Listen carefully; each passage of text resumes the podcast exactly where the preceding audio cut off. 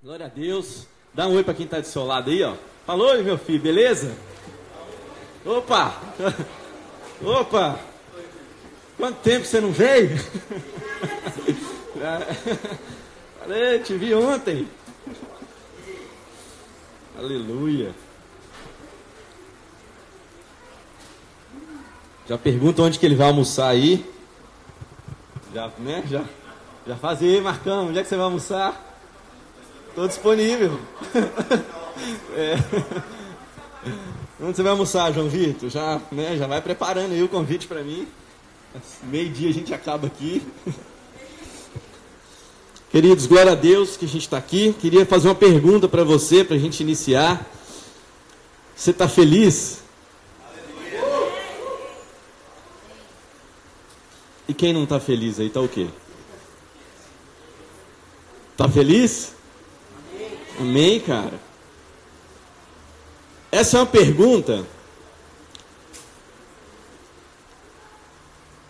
que Deus me fez depois do último domingo. Porque o Ronas esteve aqui, foi uma benção. E o tema da mensagem do Ronas do domingo passado, ela nos faz pensar um pouco. A forma como ele introduziu a mensagem domingo passado, fez a gente a, pensar e às vezes confrontar a nossa religião. Porque essa é uma frase muito muito dita por aí. Quem aqui quer a bênção? Quem vem aqui à procura da sua bênção? É uma pergunta que se vê muito por aí. E o tema da mensagem do Ronas foi o caminho da bênção. Né? E se você achou que o, o discorrer da mensagem dele fosse: ah, nós vamos conseguir as coisas, Deus vai restituir tudo, Deus vai trazer de volta o amor perdido, né? Ah, é aquele meu amigo de infância que eu sonhava com ele, Deus vai trazer de volta para mim. Aquelas coisas todas, você achava que a benção, meu carro zero vai sair em nome de Jesus. Né? O sorteio do meu consórcio vai sair. Não foi nada disso que o Ronas disse. Muito pelo contrário. O Ronas disse que a bênção de Deus, ela foi nomeada, ela tem origem eterna. E o nome da bênção de Deus se chama Jesus Cristo. e todos nós, então, podemos recebê-la. e hoje eu quero dar uma continuidade nesse quebrar de religião, de religiosidade, desse pensamento. Eu quero falar um pouco sobre a felicidade. Porque eu acredito que é um tema que tem tem sido ecoado por aí e o mundo tem caminhado e caminha em busca dela. Todos nós, de certa forma, caminhamos querendo ela. Vivemos desde o início querendo ela, a felicidade. O tema da minha mensagem hoje é o caminho da felicidade. Eita glória! Nós vamos ser felizes aqui. Se você estiver triste, você vai sair feliz. né, Marlene? Nós vamos andar junto nesse caminho aí. É isso. Todo mundo feliz. Ah, o mundo.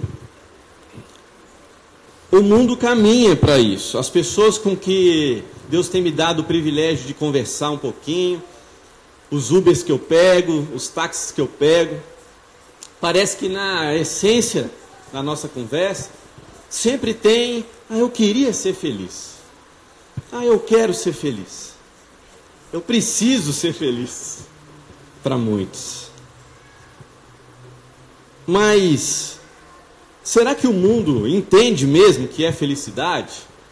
Será que as pessoas lá fora têm entendido de verdade o que é felicidade? Será que elas encontram a felicidade? E o que é felicidade para o mundo? O que é felicidade para o mundo? Quando você vai perguntar isso aí, As pessoas vão dizer: ah, felicidade é você se encontrar, né? É você encontrar com você mesmo. Felicidade é você ter dinheiro. Felicidade é você conquistar suas coisas, fazer o bem. É, isso para mim é ser feliz. Né, basicamente, o que o mundo acredita ser felicidade é emoções de alegria geradas por coisas externas, basicamente. São momentos de euforia, momentos de prazer causado por algo externo, causado por algo lá fora. Então a felicidade para muitas pessoas está sempre condicionada a algo que é externo. Por isso que essa pergunta ela mexe um pouco com a gente. Você está feliz? Você é feliz? E para responder essa pergunta, a gente parece que tem que fazer um panorama da semana para responder. A gente tem que olhar para a nossa agenda e falar assim: deixa eu ver como é que foi a semana. Porque se a semana foi boa, então eu estou feliz, é lógico que eu estou feliz. Mas se a semana foi difícil, eu vou falar que eu não estou muito feliz. Né? É difícil a gente falar isso. E por quê? Porque naturalmente nós já somos condicionados a acreditar nisso mesmo. Acreditar que a felicidade, ela se baseia em algo externo. Danielzinho é um grande exemplo disso. Desde que Daniel nasceu, a felicidade para ele está baseada em coisas externas. Felicidade para ele é ver videozinho o dia inteiro, se deixar. A felicidade dele está baseada no MMs. Está baseada na paçoquinha que ele pede na padaria incansavelmente. Essa é a felicidade dele. E no mundo nós podemos listar até algumas coisas que eu percebo e que regem a felicidade das pessoas. Em primeiro lugar, dinheiro. Se você não tem dinheiro, é como se você não fosse feliz. Né? Encontrei o caminho da felicidade. O que, que é? Ganhei meu primeiro milhão. Né? Que isso aqui tem nos vídeos. Ganhei meu primeiro milhão. Agora eu estou feliz. Agora eu vou te ensinar a ser feliz também. Né? Isso vira até propaganda. Que é o sorriso, né? O Marcão deve ter ganhado, tá com esse sorrisão aí. Chegou no seu primeiro milhão, né, Marcão? Graças a Deus. Segunda coisa é o prazer. O mundo quer encontrar felicidade no prazer, no sexo, no desfrute intenso, das coisas que tão, dão prazer. Terceira coisa, ah, no conforto. O mundo encontra, quer encontrar felicidade no conforto, numa casa luxuosa, na casa de três andares, na piscina aquecida, na banheira de hidromassagem, na sua sacada, no, na sua cama king size, né, no seu edredom cheiroso. Esse, isso dá prazer, isso é, isso é felicidade, isso é sinônimo de felicidade para o mundo. Quarta coisa, a fama. Ser famoso, né? Ser, ser conhecido, ser homenageado, oh, bate palmas para mim, isso é felicidade. Meu sonho é um dia chegar num lugar cheio de gente, as pessoas me aplaudirem, né? Isso é sinônimo de felicidade. Quinta coisa, corpo ideal. Ainda mais nos dias de hoje, as pessoas querem ter um corpo bonito, a cintura fina, não é, Marlene? Vou nem falar dos botox. Quer colocar um botox na cara, né? Quer mexer no cabelo, quer quer tá daquele jeito. O corpo ideal é sinônimo de felicidade. Não é à toa que as clínicas de estética estão bombando. Conversei com uma amiga minha que falou: Samuel, esse mercado cresceu demais. Esse mercado está bombando por causa disso. As pessoas querem felicidade nisso. Mal sabem elas que um dia esse corpo vai, vai acabar. Um dia o que era rígido não vai ser tão rígido assim. Sexta coisa, o trabalho. Muitos de nós acreditamos que, que a felicidade está nisso. Vou trabalhar e eu vou alcançar o mais alto patamar da, daquela empresa. Eu vou ser o, o chefe do chefe. Eu vou ser o boss. E as pessoas se dedicam a isso. As pessoas dão seu tempo para isso. Porque dentro delas tem uma crença de que a felicidade está lá. Quando eu chegar lá, eu vou ser feliz. E as pessoas crescem, disse o Timothy Keller, que as pessoas crescem acreditando que a felicidade é natural. Se eu trabalhar muito, se eu poupar muito dinheiro e poder fazer o que eu quero, então eu serei feliz. Será que Deus pensa assim? Será que o Evangelho nos apresenta a felicidade dessa forma? Será que nós temos vivido a nossa vida da maneira que o Evangelho crê? Os homens acreditam que realização traz felicidade. Porém, homens realizados são tão infelizes quanto os que não são. O homem tem pensado que dinheiro traz felicidade. Porém, o que se vê aí é países riquíssimos, com alto nível de suicídio. Países como o Japão, que você olha assim, não, cadê a pobreza desse lugar? O índice de suicídio lá em cima, as pessoas querendo tirar a própria vida. A Suíça, um exemplo grande disso, um lugar lindo, tem saúde, tem riqueza, tem comida, tem tudo. Mas o nível de infelicidade lá, altíssimo. Depressão, altíssimo. Isso tem chegado até aqui. Tem chegado até nós. Né? Hoje eu quero, de alguma maneira, apresentar para você o que, que Deus pensa sobre isso. Qual é o nome da felicidade para Deus? E como nós podemos, como igreja, avançar num mundo que está buscando tudo isso que eu disse aqui, que é dinheiro. Isso não pode nos atrapalhar de viver a caminhada com Deus. Isso não pode nos impedir de viver o que Deus tem. E muitas vezes vem para isso. C.S. Lewis disse uma frase que diz assim: todo esse cenário sombrio da humanidade é o resultado de sua própria busca pela felicidade em algo que está fora de Deus. A humanidade caminha para isso. Mas tudo isso a Bíblia já nos disse que iria passar. Quem busca felicidade nos negócios, querido, um dia a sua empresa vai quebrar. Um dia isso pode mudar a história. A pandemia nos mostrou muito sobre isso. Negócios precisaram revirar, fazer de novo, esquecer o que tinham feito para começar algo do zero. Porque um dia o dia mal chega. E se a sua felicidade estiver condicionada nas coisas externas, você vai sofrer muito. Há sempre algo que você ainda não fez. É isso que o mundo diz. E que precisa fazer, ou você precisa adquirir, algo realmente que precisa te fazer feliz. Você precisa de mais uma viagem, você precisa de mais um objeto, você precisa, mulher, de mais um sapato, é mais uma bolsa, é mais um batom, é mais uma maquiagem. O homem, você precisa de deixar seu carro equipado.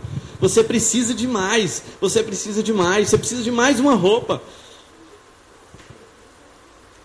É mais e mais e mais e mais. Porque quanto mais você tiver, mais feliz você será. E isso é uma armadilha. Quanto mais você tiver, mais feliz você será. É complicado, Bruninho. Hã? Revelou o pecado? Revelou? Quebrar o pecado. Isso. ao mercado. Achei que era quebrar o pecado. Deus também. Mas e o que Deus pensa sobre isso? Abre aí Mateus 5.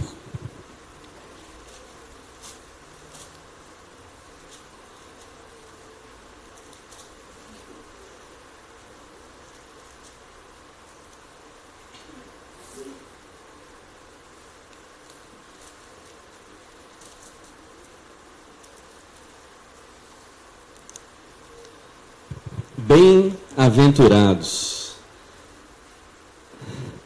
O que Deus pensa sobre a felicidade? E aí, o que eu quero ler aqui hoje com vocês, não é uma não é uma coisa muito boa às vezes de se ouvir. Porque enquanto o mundo corre para um lado, parece que o evangelho está correndo o oposto. Quando o mundo corre querendo tudo, o Evangelho está falando assim: eu talvez você deveria deixar de querer tanta coisa assim e buscar o que é mais importante. Deus vai trazer uma lista para nós do que é importante para nós, do que é ser feliz. E as bem-aventuranças vêm nos trazer isso.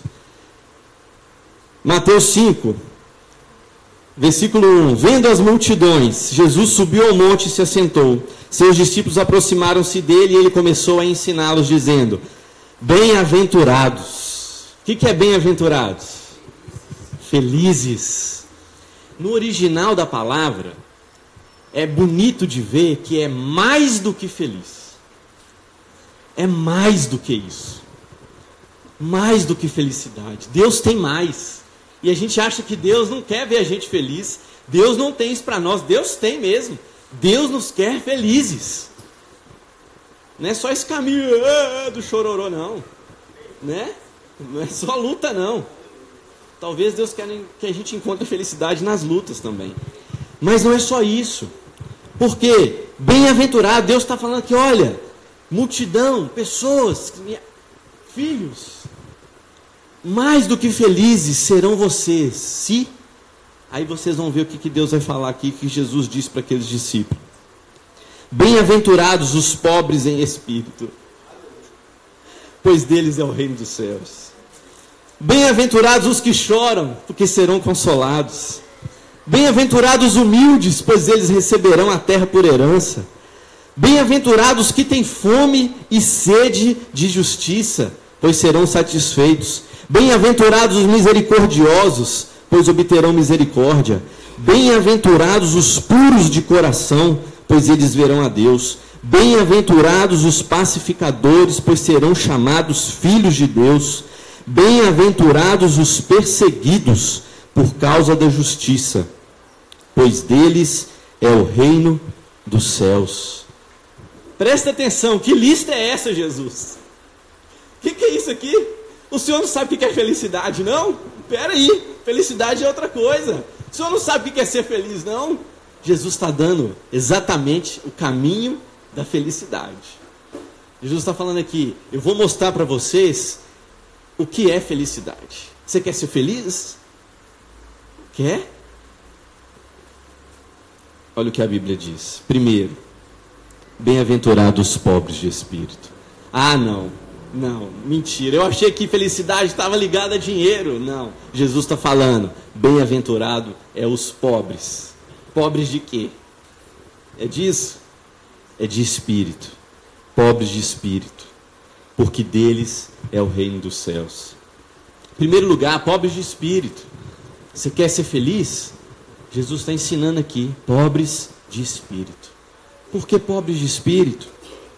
Porque o pobre de espírito ele não tem nada. Ele é dependente. A pobreza do espírito nos faz dependentes, é aquele que é desprovido de tudo. É aquele que depende única e exclusivamente de Deus. É aquele que a felicidade começa quando reconhece que Deus é tudo. Deus é tudo. Como é que a gente chega diante de Deus? Senhor, eu não sou nada mesmo. Esse é o pobre de espírito que sabe da sua condição, que sabe que recebeu o maior tesouro e que se não fosse Jesus, você não teria nada. Nada. Esses são os pobres de espírito. Porque deles é o reino dos céus. Eu sei que Deus quer nos trazer luz sobre isso aqui. Pobres de espírito. É alguém que depende de Deus. É alguém que sabe que a sua vida depende dele. É aquele que não vive por conta própria. É aquele que não vive achando que não, está tudo bem, eu dou conta de fazer tudo. Eu, eu consigo. Quando as coisas estiverem mal, aí eu procuro Deus. Não. O Evangelho não nos mostra isso. O Evangelho nos mostra algo diferente. O Evangelho mostra homens e mulheres no seu dia a dia, submetidos ao senhorio de Deus. O Evangelho nos mostra homens e mulheres todos os dias, ao acordar: Senhor, tu és meu tudo. Senhor, tu és meu tudo. Eu não tenho nada se não for o Senhor. E se eu tenho hoje alguma coisa, é porque o Senhor me deu. É porque o Senhor, com sua graça e bondade, me deixou experimentar. Segunda coisa, bem-aventurados que choram. Você quer ser feliz? Não é sair chorando por qualquer coisa, igual uma criança infantil, não. né? Não é sair chorando por qualquer coisa. Não é qualquer choro que a Bíblia está falando aqui. Bem-aventurado os que choram. Por que, que você está chorando aí hoje? Né? Não é porque a maquiagem acabou, não é, não é porque a série não lançou, não é esse tipo de choro. Existe um choro que nos faz felizes. Que choro que é esse? Choro do arrependimento. Jesus está ensinando para aqueles discípulos, ensinando para nós, que nós podemos chorar, mas o choro do arrependimento. Ah, irmãos, esse choro machuca a gente, não é? Esse choro mexe com o nosso coração. O choro do arrependimento. É um choro que, se você não tem chorado, nós precisamos chorar. É o choro do, do humilde. É o choro que entende que o Senhor é, é o seu Deus, que é um Deus que bondoso, que te deu tudo. E por causa de tamanha graça, favor, você não pode continuar do jeito que está. Esse choro é o choro que agrada ao Senhor, é um choro de arrependimento. A promessa de Jesus é que, que aqueles que choram pela sua condição de pecador, pode ter certeza, tem consolo para você. E o único consolo que pode aliviar a dor que nós sentimos por causa desse arrependimento é da graça e do perdão de Deus. Deus responde esse choro. Deus responde um coração arrependido. E como que Deus responde? com seu perdão. Com seu perdão. Quem chora o choro certo, quem chora pelo choro do arrependimento, queridos, pode receber o perdão de Deus. É o caminho para receber o perdão de Deus. É o caminho para receber o perdão das pessoas. É o caminho para ligar de novo os laços perdidos entre você seus amigos, familiares. Esse é o choro do arrependimento que Deus quer colocar no nosso coração. Terceira coisa, os mansos. Bem-aventurados mansos. Ah, meu marido é manso demais. Ele faz nada. Não é essa mansidão que eu estou falando. Ah, meu marido é muito quieto. Ah, não, minha esposa é mansa demais. Ela deixa as coisas acontecer. Né? Não, não é essa man, não é esse manso. A Bíblia não fala disso. A Bíblia fala bem-aventurados mansos, porque eles herdarão a terra. Os mansos são aqueles que desistem de lutar com as suas próprias forças. Os mansos são aqueles que se assemelham a Jesus. Os mansos são aqueles que não deixam as suas emoções fortes ditarem o rumo da sua vida. Esse é o manso. Esse é o verdadeiro manso. Esse é o esse manso é aquele que não deixa as situações externas levarem você a tomar decisões que te coloquem num lugar perigoso e coloque o seu irmão no lugar perigoso. Essa é a mansidão que agrada o Senhor. Aqueles que desistem de lutar com as suas próprias armas. E talvez você está vivendo a vida buscando a felicidade, lutando com as suas próprias armas. Não, no meu trabalho ninguém gosta de mim. Na minha família está todo mundo brigando comigo. Não sei o que está acontecendo com todo mundo. Ah, no ônibus as pessoas me, com, brigam comigo. Em todo lugar as pessoas brigam comigo. Talvez você está com um problema sério de olhar no espelho. Talvez você está com um problema sério, né? É de chegar de frente para o espelho e falar, ó oh, meu filho, o que está acontecendo? O que está acontecendo com você? Não, durante toda a minha vida foi isso mesmo. As pessoas sempre, sempre me rejeitaram mesmo, sempre brigaram comigo. Talvez seja a hora de você encontrar com Jesus hoje. Talvez essa é uma boa hora de você encontrar com o Salvador da sua vida, aquele que pode transformar tudo e todos. Amém, queridos? Bem-aventurados mansos. Mas aí vem mais uma, que é contramão do que o mundo diz. Bem-aventurados que têm fome e sede. Fome e sede? Fome e sede. Não, achei que a felicidade estaria na barriga cheia. Achei que a felicidade estaria na fartura. Não. Jesus disse que bem-aventurados que têm fome e sede de justiça. Basicamente, fome e sede de justiça. Justiça é o nosso Deus. Basicamente é fome de Deus. Fome e sede de Deus. É um relacionamento correto com Deus. Esse é o que tem fome e sede de justiça. Não é esse relacionamento que nós, como nós falamos aqui, não, Deus Deus está aí. Não, Deus está comigo mesmo. Não, independente de como eu estiver agindo, Deus está comigo. Não, isso é uma mentira. Isso é uma mentira que a religião traz para nós. A fome e sede de justiça, um coração que deseja tem fome e sede de Deus, em primeiro lugar, ele entende a santidade de Deus, ele teme ao Senhor de todo o coração. Ele quer estar longe do pecado, ele quer estar longe daquilo que é mal, ele quer fugir dessas coisas, porque ele tem fome e sede de justiça. Ele quer andar correto com Deus, ele quer andar num relacionamento sincero com Deus. É um viver de modo reto, é retidão de caráter, é retidão de conduta. E eu queria te dizer que se você é um cristão, querido, nós precisamos alinhar o nosso caráter, porque na caminhada nós podemos perder um pouco a sintonia. A nossa conduta, por vezes, pode fugir do padrão. E nós precisamos de alinhar. A palavra de Deus está aqui, nos alinha. A igreja também, os irmãos. Todos esses são responsáveis e nos auxiliam disso. Fome e sede de justiça é buscar a manifestação da justiça entre as pessoas. Fome e sede de justiça é buscar com que o padrão de Deus venha.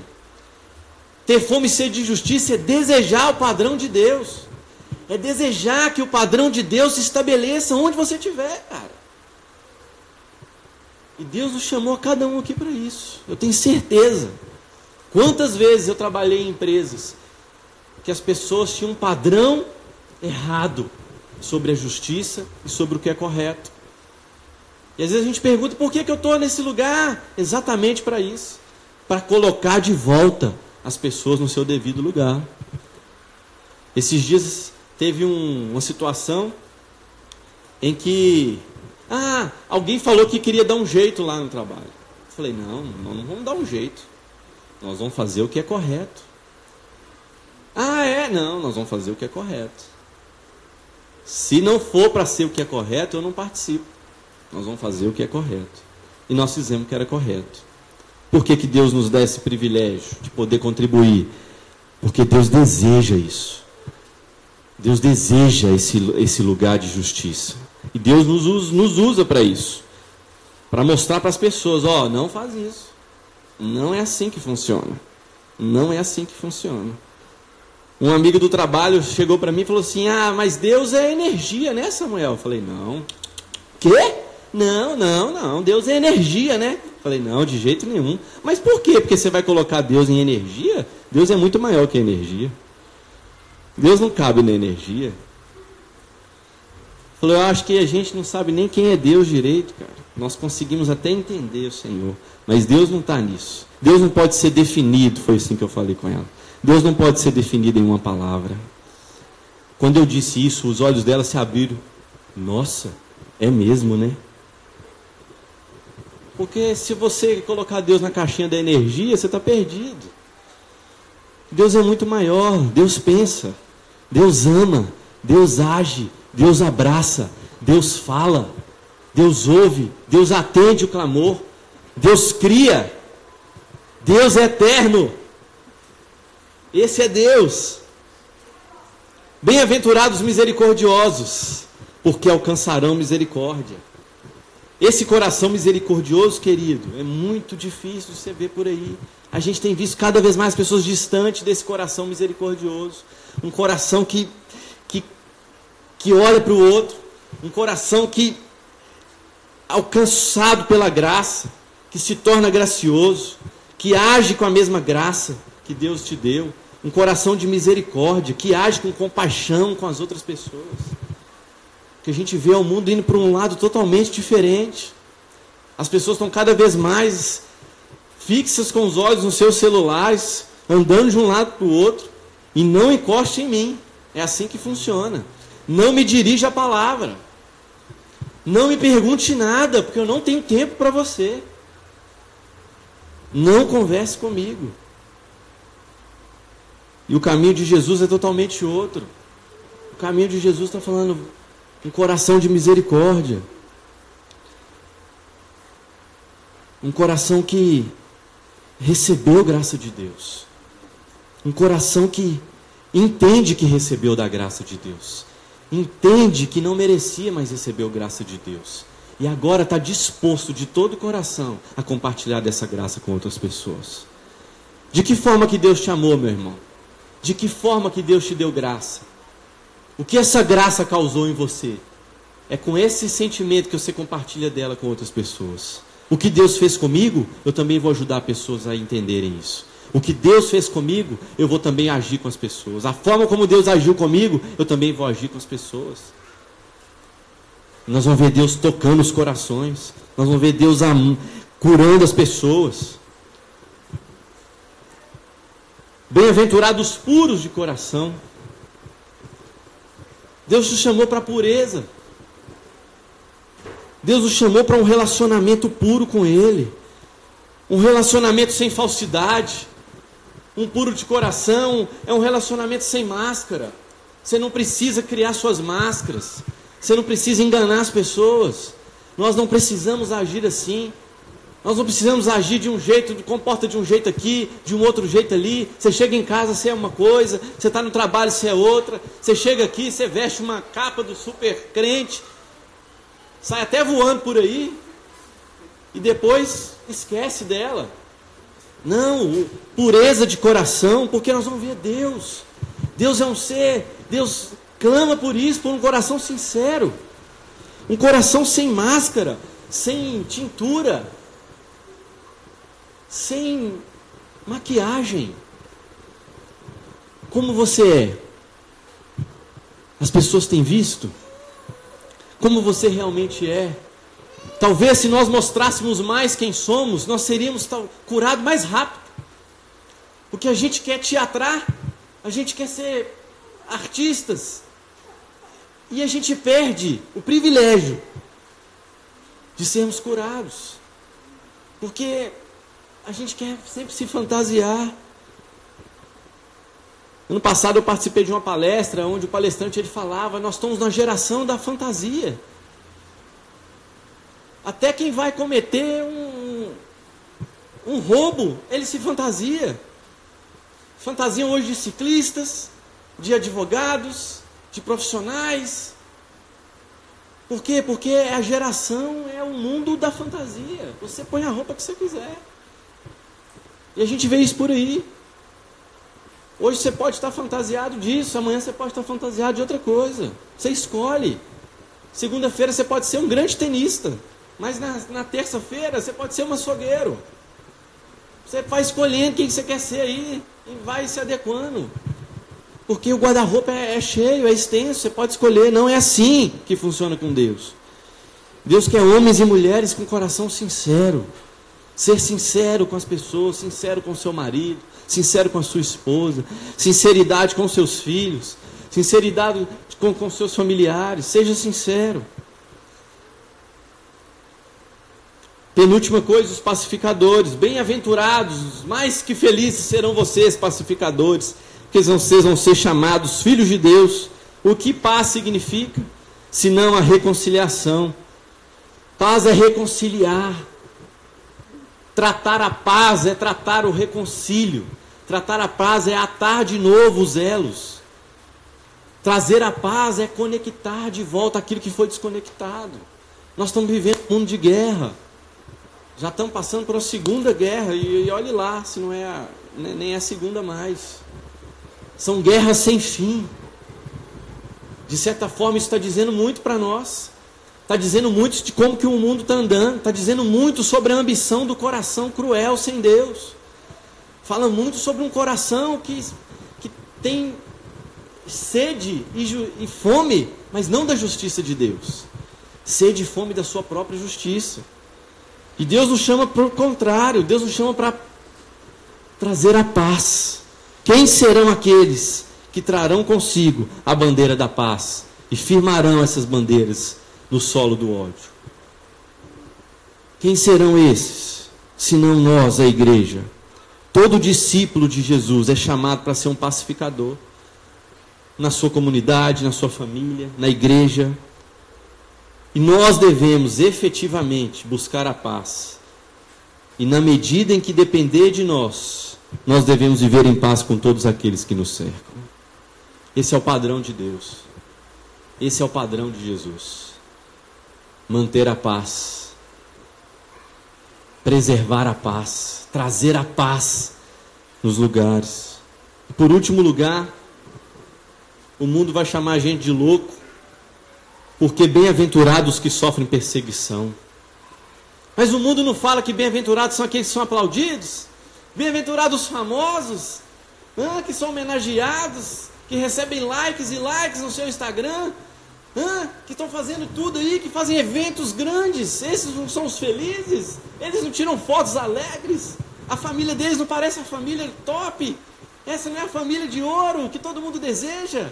Esse cara só pode ser feliz porque ele tem dinheiro. Ele só pode ser feliz porque ele é famoso.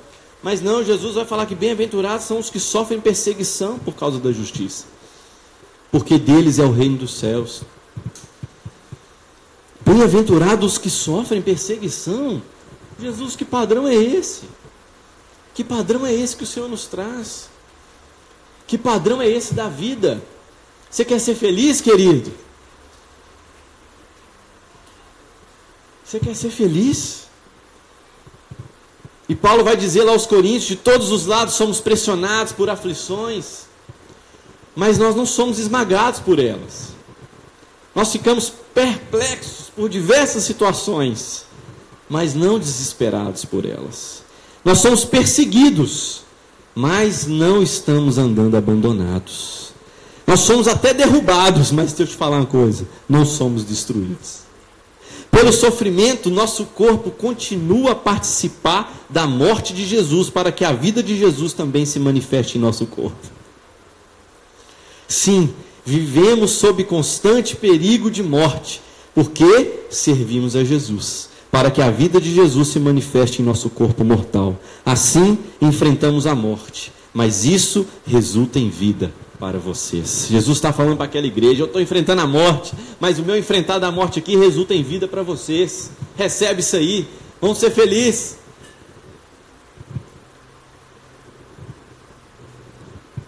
Você quer andar o caminho da felicidade? A felicidade não está nas coisas externas.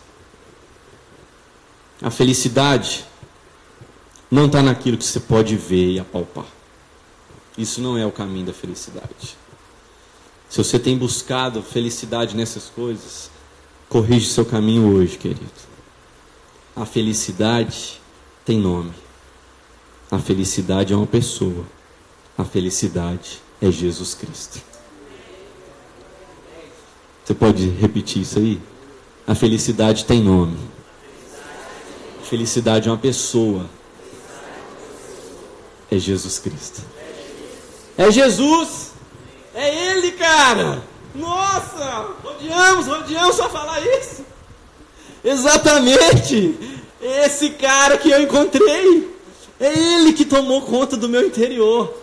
É isso, porque enquanto o mundo está aqui dizendo, não, você precisa de coisas externas, você precisa de alguma coisa pronta aqui, você precisa da sua banheirinha de hidromassagem com seus óleos essenciais, você tem que ficar lá cinco vezes por semana, sentadinho lá bonitinho, você precisa, e você trabalha para aquilo, você vai forçando as pessoas para aquilo, e dá o seu jeito para fazer sua banheirinha bonitinha. Jesus está falando, não, eu tenho algo para você, eu quero começar algo aí dentro de você. Primeira felicidade não está lá naquelas coisas. Você pode até ter, me convida, né? Convida a gente para a gente poder participar das coisas que você fizer. Mas a felicidade, querido, está aqui dentro. Esse é o padrão de Deus, essa é a fórmula de, do Evangelho. É trazer para dentro de você a razão da sua vida, trazer para dentro de nós a razão de viver, o padrão de Deus é aqui dentro. Começa no coração, começa no interior, começa nas suas entranhas, não lá fora, não no corpo, não aqui na cabeça, na mente, é lá dentro é no mais profundo do seu ser que Deus quer fazer e começar e a brotar uma semente da felicidade, a semente da bênção, do evangelho, da razão de viver. da mudança de vida é lá dentro do coração. E se você está aqui hoje passando por isso, talvez você está aqui, é, acho que eu estava meio assim olhando as coisas, querendo o meu carro zero, querendo minhas coisas felizes. Você pode continuar querendo, mas seu coração não pode estar tá lá. Nós precisamos estar tá com o coração no Senhor. Nossa felicidade é Jesus, tem nome, é Jesus Cristo, o nosso Rei, o nosso Salvador. Isaías diz que ele sofreu por nós, o caminho que era para nós passarmos, ele passou no nosso lugar, e para hoje recebemos felicidade de Deus. Ele sofreu no nosso lugar, cara. E nós podemos hoje experimentar isso. Nós podemos hoje. Davi é o grande exemplo para mim, para a gente encerrar. De um cara que entendeu de que a felicidade não estava nas coisas. Porque o bichinho para sofrer, o bichinho para ser perseguido, o cara passou coisa demais. Quando teve grana, foi perseguido. Não pôde ficar nem na sua cidade, nem no seu palácio ele pode ficar. Teve que sair fugitivo. Por quê? Porque ele entendeu. Ele entendeu quem era Deus. Ele entendeu a razão de viver. E hoje nós podemos entender, entender também como ele. E a alma dele, quando queria forçar ele a entender o contrário, que muitas vezes nós somos levados por ela, ele falava: Ei, minha alma, louve ao Senhor. Talvez hoje é dia da gente poder bater um papo, tomar um café, sabe com quem? Com a nossa alma. Davi fez isso. Sabia que Davi fez isso? Davi chegou um dia e chamou a alma dele para conversar. Falou assim: Alma, vem cá, faz favor. Ela não vai querer, não, mas você pode chamar ela. Vem aqui. Vem que eu estou chamando. Faz favor aqui. E aí ele faz uma pergunta para ela. Ela vai querer sair fora, mas você continua. Por que, que você está abatida? O que, que você está passando? O que, que você tem aí, minha alma? Por que você está perturbada dentro de mim? E sabe qual é a resposta que ele dá para a alma? Não deixa nem ela responder. Não, é melhor você não responder, não, porque você está querendo ir embora. Deixa eu te falar uma coisa aqui. Espere em Deus, pois ainda o louvarei pela salvação da sua face. Ei, trem doido, espera em Deus, alma. Espera em Deus, você ainda vai se gloriar. Espera nele, vamos. Ei, dá uma ordem para você. Se encontra com você um dia aí, ó, marca aí na sua agenda um encontro comigo mesmo. E fala com você essas coisas. Sabe o que, que Davi, ele começou a entender que a alma dele queria mesmo muitas outras coisas. E que muitas vezes nós somos assolados, nós somos pressionados por ela. E ele vai dizer no Salmo 103: Ó oh, minha alma, louva ao Senhor. Ele fala: Vai, eu sei, eu, eu que vou te dar a ordem agora. Para você que vai falar comigo, não. Minha alma louva ao Senhor, e ele começa a falar para o seu ser que todo o meu ser exulte de alegria, louvando o seu nome, o nome de Deus. Oh, minha alma louva ao Senhor, sem esquecer nenhuma das coisas boas que o Senhor tem me feito, e é Ele quem perdoa todos os meus pecados, é Ele quem me cura de todas as minhas doenças, é Ele quem livra a minha vida do túmulo, é Ele que me enche com a sua bondade, a sua misericórdia, é Ele que me enche de coisas boas, de forma que a minha vida se renova como a da águia. Uh! Nossa! Toma esse remédio aí, alma, pra você ver. Se você não se levanta na hora. Você quer ser feliz? Você precisa de um encontro com Jesus. Fica de pé.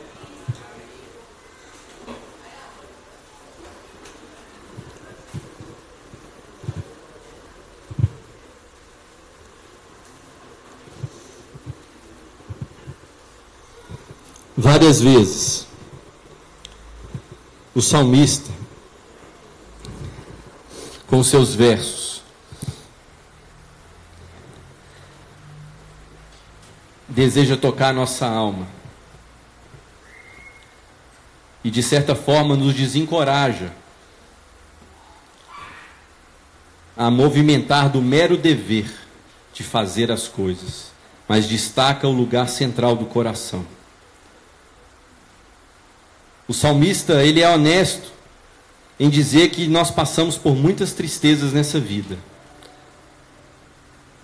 Mas ele nos lembra que existe uma esperança quando escolhemos caminhar com Jesus. E para muitos aqui, talvez hoje é dia de você dar uma ordem para sua alma. Alma, louve ao Senhor.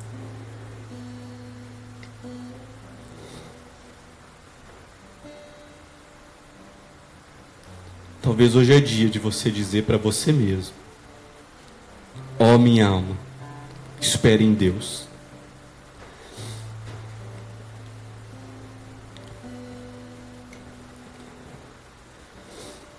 Porque Jesus está vivo. Talvez hoje é dia de você dizer para sua alma que o seu redentor vive. Talvez hoje é dia de você repetir o que o Salmo 16 diz: Tu me farás conhecer a vereda da vida. Na tua presença, Senhor, há plenitude de alegria, e na tua mão direita há delícias eternas.